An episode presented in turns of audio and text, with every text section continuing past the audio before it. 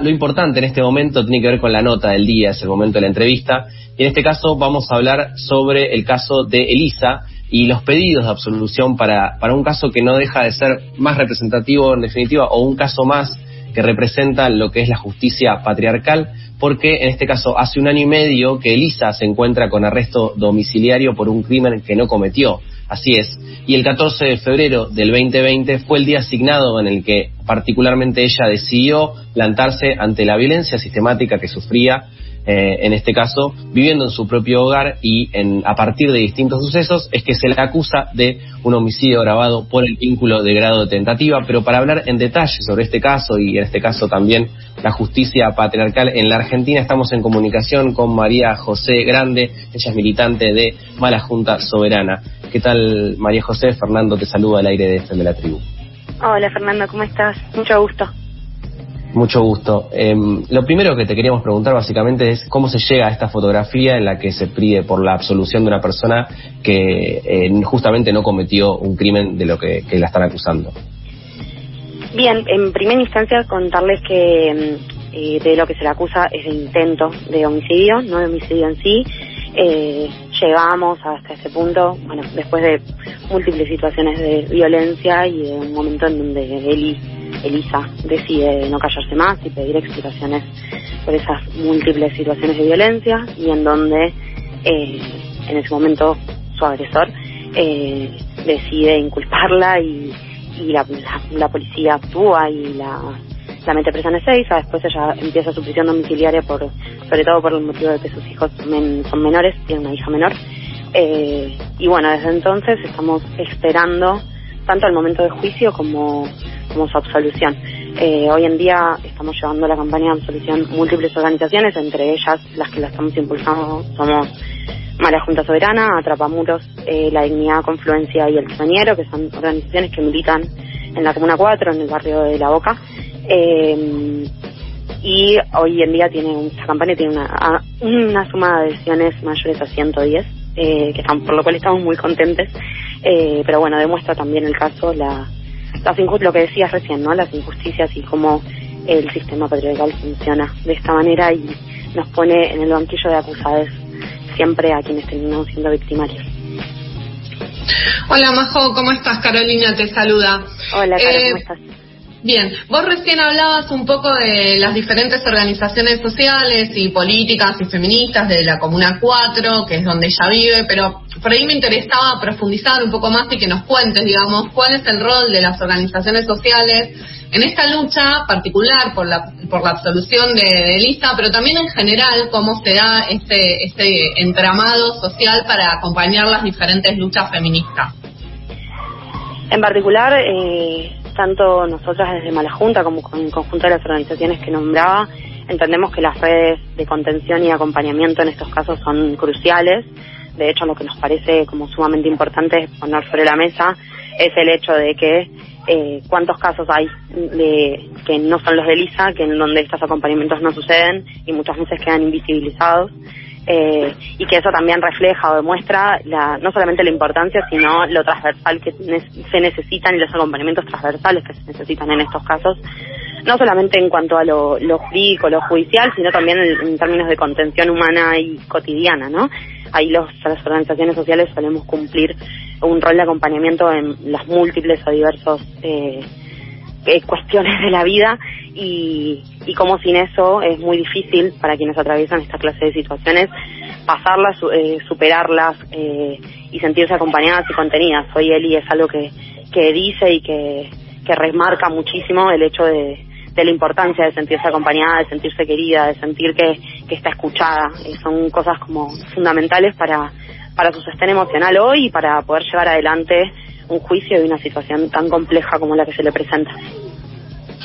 Eh, cuando nos encargamos de hablar de casos de la justicia eh, y aparece en este caso la figura de la mujer y la violencia sistemática, eh, se empieza a hablar de una reforma judicial feminista. Aparece eso como elemento fundamental o para que traer o para traerlo en definitiva al análisis y al debate. En este caso, la pregunta sería la siguiente: ¿Cómo modificaría justamente una reforma judicial feminista eh, este este panorama que hoy sí le toca sufrir y padecer a, a Elisa?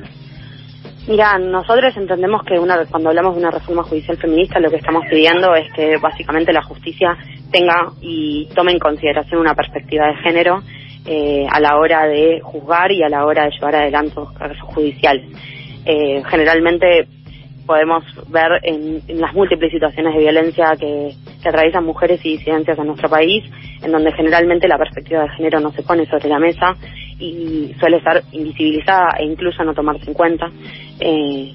y eso complejiza muchísimas veces eh, un montón de casos, ¿no? Ni hablar de, o sea, se puede ver en casos emblemáticos como este, pero también se puede ver en el caso de Luz Aimé, que recibió su absolución hace, hace no mucho tiempo, eh, se puede ver en, en el caso de I,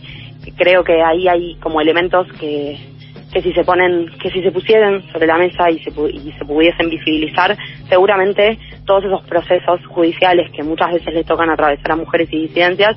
primero estarían mucho más acompañados y contenidos, necesitarían, eh, necesitan de una escucha activa, necesitan de poner, eh, plasmar y poner sobre la mesa el hecho de que las violencias eh, nos atraviesan y forman parte de un cotidiano y de, un, de, la, de una construcción social y de una sociedad en donde vivimos y que muchas veces son parte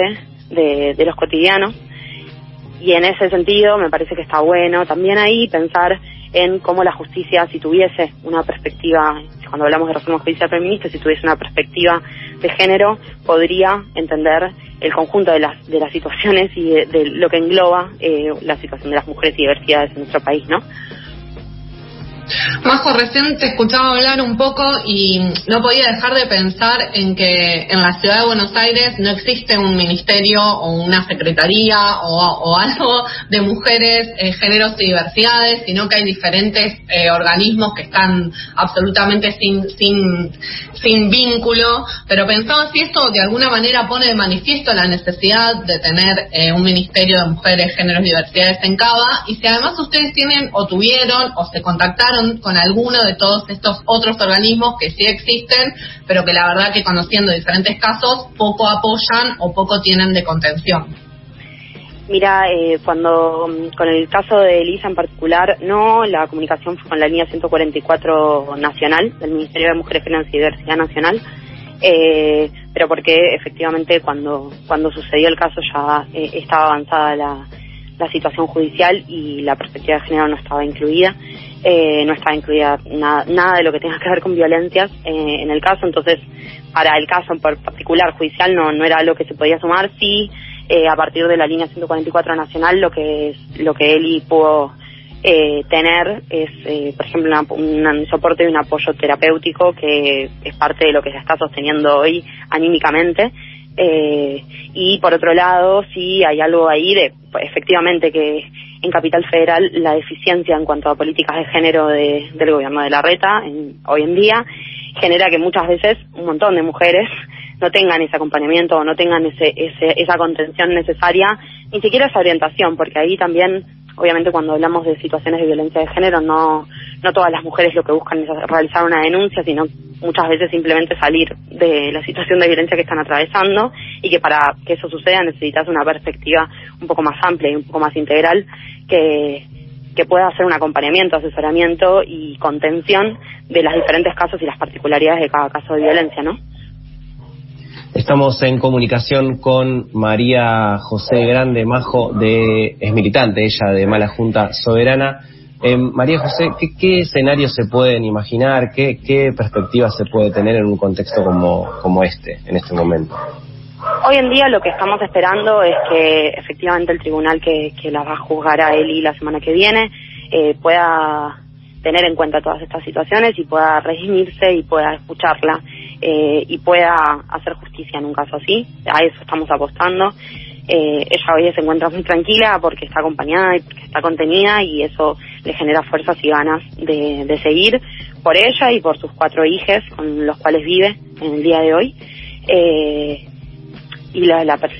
la, perspectiva es esa, ¿no? Que pueda, que pueda haber una absolución para ella, que no solamente que está acusada de un crimen que no cometió, sino que incluso está privada de su libertad hace un año y medio, sin posibilidad ni de trabajar ni de poder ser el, el sostén de su familia monoparental hoy en día, ¿no? Majo, el 11 y 12, si no me equivoco, son los días que se llevan adelante el juicio, ¿no? Sí. Eh, ¿Piensan movilizarse? ¿Va a haber alguna movida? Que, o sea, ¿qué es lo que piensan hacer desde las organizaciones sociales, eh, políticas y feministas y barriales que están acompañando el pedido de absolución? Eh, en primer lugar, eh, lo que estamos intentando solucionar es que ella pueda participar de su juicio, porque ella no tiene hoy en día internet ni computadora, así que eso es uno de los elementos más cruciales que estamos eh, estamos solucionando hoy.